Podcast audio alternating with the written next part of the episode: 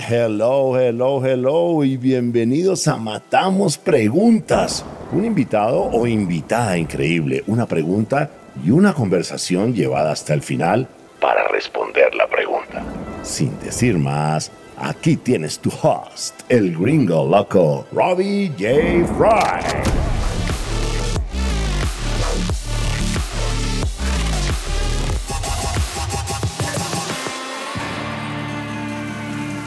Hola, hola, hola, ¿cómo estás? Bienvenidos a Matamos Preguntas. Mi invitado es mi amigo, un super crack en el mundo de creatividad, Daniel Moreno Gallego, ex director de marketing Hatsu y director de marca Universidad EAFIT.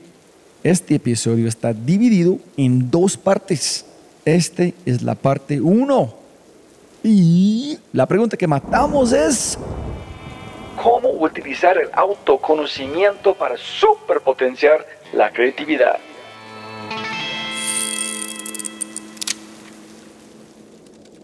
Pero antes de arrancar, ayúdame a multiplicar el impacto. Te matamos preguntas regalando una reseña en Spotify o en tu player favorito. Y cuenta al mundo que amas matamos preguntas. Y lo más importante, quiero celebrar las empresas que hacen posible este podcast. Si has escuchado alguno de mis podcasts, sabes que estoy obsesionado con la simplicidad, el minimalismo y la experiencia del usuario. Por eso es que estoy grabando esto desde mi lugar favorito para trabajar en el mundo, el Cowork Neo en Medellín no, son de lejos, lejos el mejor cowork en mi opinión. Primero que todo, tienen ubicaciones espectaculares como Mal La Frontera, Mal del Este, EAFIT y próximamente Mixa en Patio Bonito. Pero, pero, pero, pero, pero, eso para mí es más un plus. El verdadero valor para mí es cómo operan. Todos los demás coworks, para mí, para mí, son un dolor de cabeza. Toma demasiado tiempo hasta para entrar a un edificio o empezar a trabajar. Pero con Neo puedes empezar a trabajar en minutos y pagar por minuto o por día o por el espacio. No importa, es simplemente fácil. Descarga la app, ingresa tus datos y ¡pum! para bien estás trabajando. Y mi parte favorito, la gente que maneja Neo y los empleados siempre me hacen sentir como en casa. Y solo por los oyentes de este podcast, ustedes, sí, sí, sí, tengo un código muy especial que les dará un bono de 100 mil pesos que puedes usar en cualquier Neo. Solo haz clic en el link de este podcast en la descripción o úsalo en el sitio web neo.co forward slash referidos y aplica mi código podcast. Y ve a cualquier Neo para disfrutarlo.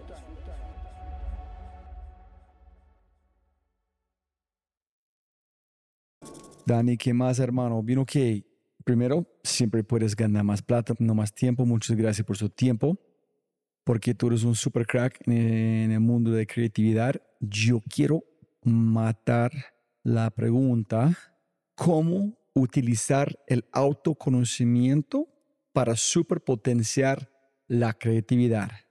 Castíganos, hermano. El proceso creativo parte de entender quién soy, para qué soy bueno y para qué podría ser muy bueno. Yo creo que la creatividad tiene algo esencial y es que no debería forzarse.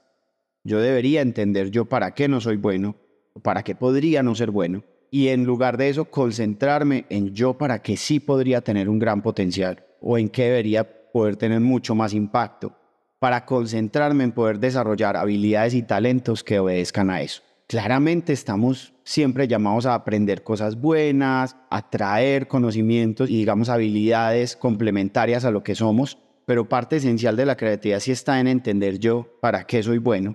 Entonces, por eso el autoconocimiento es importante, porque el autoconocimiento te permite encontrar rutas, encontrar enfoques, encontrar disciplinas que de nuevo puedes ir alimentando de muchas maneras, pero cuando yo me conecto desde ese autoconocimiento, desde esa esencia, logro llegar a niveles superiores de creatividad.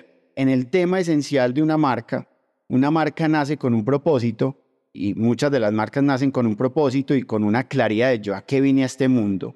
Y a partir de eso empiezan a desarrollar, digamos, todos sus planes comerciales, financieros, de adquisición de nuevos clientes, de cobertura de nuevos mercados, etc. Y hay algo que yo siempre también le digo a, a quienes lideran marcas, y es, una marca debe hacer lo que debe, más no lo que puede hacer. Podemos, podemos hacer muchas cosas, pero cuando respondemos esa la palabra ¿qué debo hacer? Ya digamos que el criterio de selección de actividades y de enfoques es totalmente diferente. En el caso de Hatsu, Hatsu podía hacer gaseosas porque tenía la capacidad instalada de hacer gaseosas. ¿Debía hacer gaseosas? No debíamos hacer gaseosas porque se desalineaba de ese propósito o digamos de esa cultura que encarnaba la marca. Hatsu es una marca que se concibe con un propósito diferente, muy orientado hacia la conciencia, hacia el bienestar, y a partir de eso, digamos que una gaseosa no era viable. O no, digamos, no el tipo de gaseosas que normalmente conocíamos. Entonces, uno desde las marcas puede hacer muchas cosas, y uno como persona puede hacer muchas cosas y puede hacer muchas cosas, pero la pregunta crítica es, ¿qué debo hacer? Y en el momento en que uno aborda un una toma de decisiones desde esa pregunta cambia totalmente el panorama.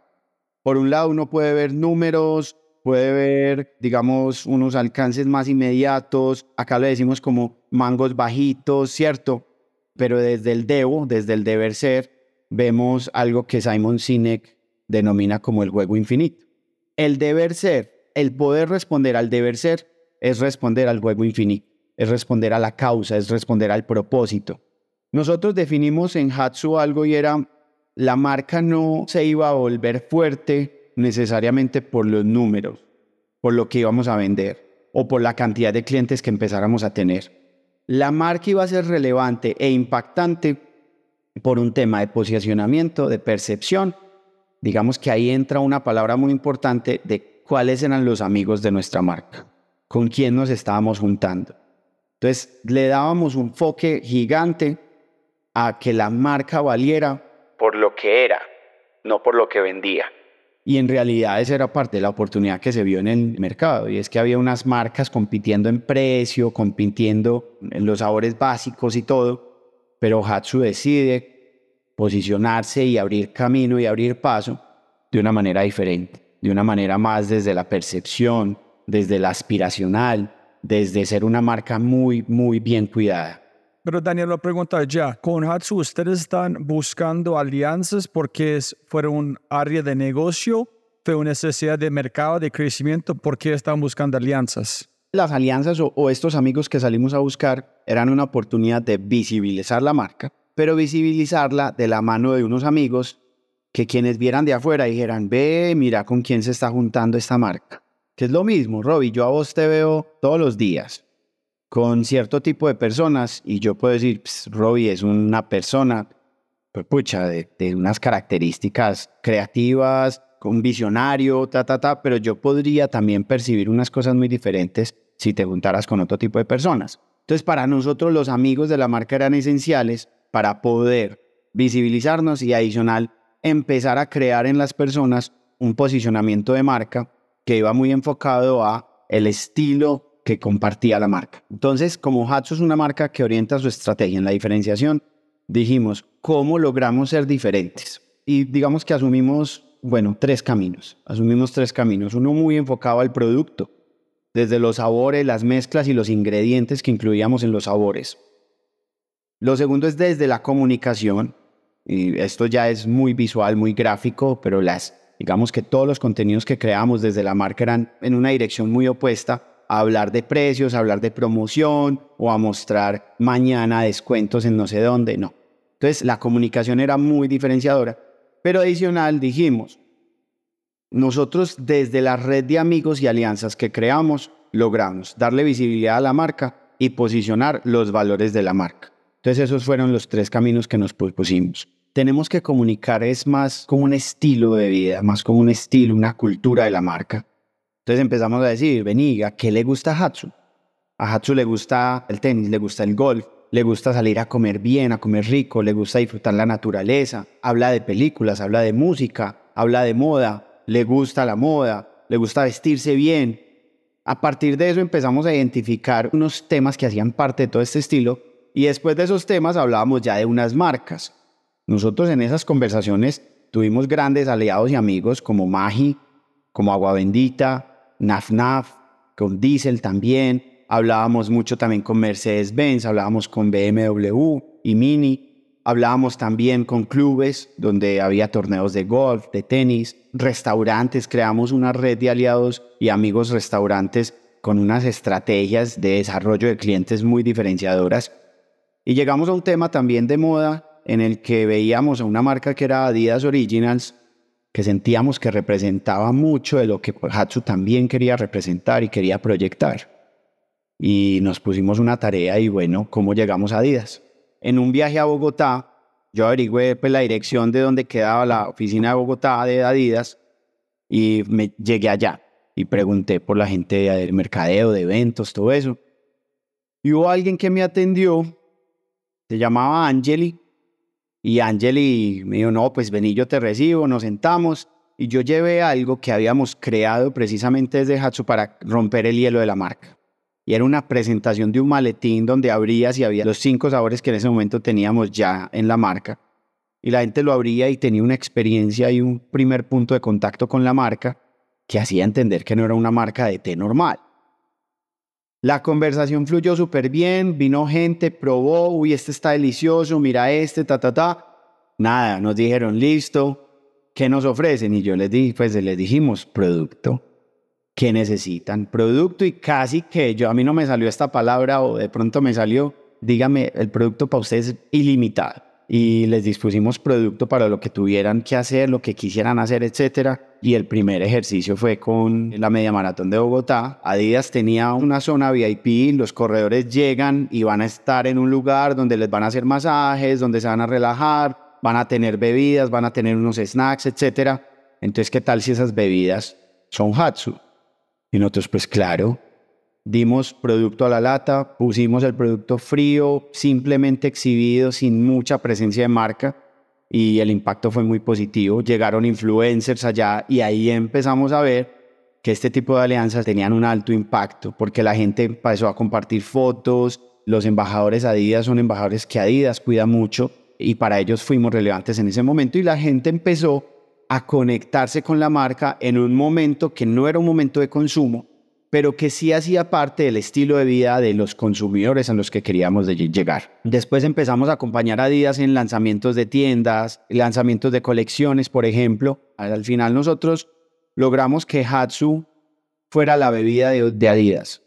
Y de nuevo, entendiendo algo que es el principio para mí esencial de la creatividad. Y es crear desde lo que yo verdaderamente soy y desde el potencial al que estoy llamado a ser. Y en este caso, la red de amigos materializada en este caso en, en, Adidas era de gran valor. Y adicional, ser disruptivo en la manera en que damos a conocer una marca. Normalmente uno espera, bueno, ¿cómo vamos a conocer la marca? No, entonces pongamos una niña o, un, o humana a degustar producto en el supermercado y que diga, hola, te presento el nuevo Tehatsu con sabor a tatamangostino de rosas y liches. Y ese es el camino obvio. Aquí nosotros decíamos, ¿dónde están esas personas cuando no están mercando, cuando no están haciendo mercado? ¿Dónde están? Están disfrutando de su familia, están disfrutando de un evento, están disfrutando de una buena fiesta, están disfrutando de un torneo de golf o están disfrutando de un montón de cosas. Y a partir de eso nosotros decíamos, listo, vamos allá, conversemos y que entablemos conversaciones con ellos allá para que ya en el supermercado sí seamos relevantes para ellos. ¿Sí? Entonces nosotros montábamos unas experiencias desde el producto, pero en lugares que eran completamente fieles a lo que la marca quería expresar y quería posicionar. Entonces no era un ataque en el momento de la compra. Los amigos nos permitían llegar a estas personas por caminos alternos donde sorprendíamos precisamente por el ve, esta marca que hace acá me está acompañando en un momento de estos que es totalmente propio de mi estilo de vida y por eso empezamos a ser un poco más relevantes. Si Hatsu hubiera sido adquirida por lo que vendía, es muy probable que hoy Hatsu no existiera. Pero Hatsu yo siento que si fue adquirida es por el valor que tenía la marca y por la manera creativa en la que nosotros logramos consolidar esa cultura de la marca. y respetarla de principio a fin. Y aquí yo creo que de una manera muy orgullosa, sí puedo decir que renunciamos a muchas cosas que podrían haber representado ventas, resultados en números en ese momento, clientes que podían haber vendido mucho, pero clientes que para nosotros no eran rentables, no desde los números, sino desde el valor de la marca. Hoy esta historia nos permite a nosotros evidenciar el valor de la creatividad y del autoconocimiento puesto al servicio del valor de una marca y de lo que esa marca del final representa para el mercado. Hoy Hatsu es una marca que de una manera muy creativa ha logrado posicionarse no solamente en la línea de té, sino hoy, obviamente, en toda esa familia de productos que representan ese estilo de la marca. Snacks, sodas, aguas, las leches, siento que hacen honor a poder decir que Hatsu fue una marca que se concibió de una manera muy creativa, que se proyectó siempre de una manera muy creativa y se materializó siempre de una manera muy creativa y consistente y coherente a sus valores. Dani, cuéntame algo cuando creatividad sí, estrategia sí, pero autoconocimiento no, no es nosotros. ¿Cuándo de ustedes decir no a una gran oportunidad? Chulearon todos los tres. Vamos a ganar plata. Es una gran estrategia, pero en muy creativo, pero los valores no, ese autoconocimiento no, no refleja a nosotros, tenemos que decir no. No, es que incluso hay un caso de un cliente que vendía Hatsu en vasito y lo vendía bien. Es que nosotros en realidad nunca dijimos acá no se vende, pues o acá sí, acá no. Nosotros en realidad decíamos, Hatsu es una marca totalmente universal. El gran referente de esto es Red Bull. Puedes encontrar Red Bull en cualquier parte del mundo. En este caso era un cliente que nos decía, yo vendo, sí, pero yo quiero vender más y acompáñeme entonces, hagamos una degustación, traigamos unos pelados que den producto, ponemos música, de todo. Y nosotros ahí veíamos, sí, hay una oportunidad de vender más, puede que sí. La manera en la que podamos vender, no. Además, el lugar donde nos estaba pidiendo que hiciéramos esto no era un lugar que dijéramos era afín a la marca. Entonces, digamos que la respuesta de él fue, ah, pues entonces sabe que yo no le vendo. Y buenísimo, porque es que ahí a partir de eso la gente está acostumbrada, ah, entonces yo no le vendo, entonces no, no, venga, pues hablemos, negociemos. No, la posición de nosotros fue súper clara, es pues qué pena, o sea, si no hacer esta activación en tu punto de venta, en este lugar, representa que no nos vas a comprar más, estamos dispuestos a renunciar a eso. Estamos dispuestos a renunciar a esas ventas, pero no estamos dispuestos a renunciar al valor de la marca. Entonces mira que ahí se nos suman. Digamos que sí había una falta de creatividad. Sentíamos que nos podía quitar valor y que podía representar una asociación negativa a la marca, a lo que querían, no negativa, pero sí podía ser una representación o, o una asociación que iba muy en una dirección muy diferente a la que nosotros queríamos proponer. Eso fue uno. Y perdón, porque también tuvimos muchas marcas que se acercaban a ofrecernos canales de venta exclusivo y nos pedían etiquetas y unos volúmenes de venta muy, muy significativos a cambio de tener una etiqueta especial para ellos, pero renunciamos a eso. ¿Sí? Renunciamos a hacer ya la marca de muchos porque podíamos vender mucho, pero no, es que tener una etiqueta de Hatsu tenía un significado y tenía unos criterios muy claros y por eso nosotros nos aventuramos a crear unas ediciones especiales con tres marcas solamente. Entonces renunciamos a muchas cosas también para poder conservar ese valor. Y sentíamos que en algún momento si le decíamos que sí a todo el mundo, no, pues nos, nos vamos a perder por ahí. Entonces ahí por eso te digo que es un balance entre autoconocimiento, creatividad valor de marca y coherencia, creo yo que era pues como lo más, lo más representativo ahí. Si te gozaste este podcast y te gustaría escuchar más, ojalá que sí, por favor, déjame saber qué invitados, qué temas y qué preguntas te gustaría que matemos. Déjame un mensaje aquí, sí, en Spotify o en cualquiera de mis redes sociales usando arroba robijfry. Y también, si quieres la versión extendida de este podcast, debes ser un miembro de Quinto y puedes encontrar todo en quinto.ai, k i n n t -O Muchas gracias por escuchar. Y siempre puedes ganar más plata, pero no más tiempo. Chau, chau, chau.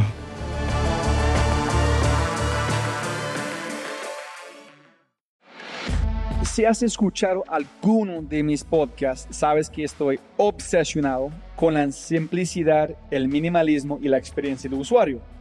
Por eso es que estoy grabando esto desde mi lugar favorito para trabajar en el mundo, el Cowork Neo en Medellín. No, son de lejos, lejos el mejor cowork en mi opinión. Primero que todo, tienen ubicaciones espectaculares como Mal La Frontera, Mal del Este, Fit y próximamente Mixa en Patio Bonito. Pero, pero, pero, pero, pero, eso para mí es más un plus. El verdadero valor para mí es cómo operan. Todos los demás coworks, para mí, para mí, son un dolor de cabeza. Toma demasiado tiempo hasta para entrar a un edificio o empezar a trabajar. Pero con Neo puedes empezar a trabajar en minutos y pagar por minuto o por día o por el espacio. No importa, es simplemente fácil. Descarga la app, ingresa tus datos y pum, para bien, estás trabajando. Y mi parte favorito, la gente que maneja Neo y los empleados siempre me hacen sentir como en casa. Y solo por los oyentes de este podcast, ustedes, sí, sí, sí, tengo un código muy especial que les dará un bono de 100 mil pesos que puedes usar en cualquier Neo. Solo haz clic en el link de este podcast en la descripción o úsalo en el sitio web neo.co referidos y aplica mi código podcast. Y ve a Neo para disfrutarlo.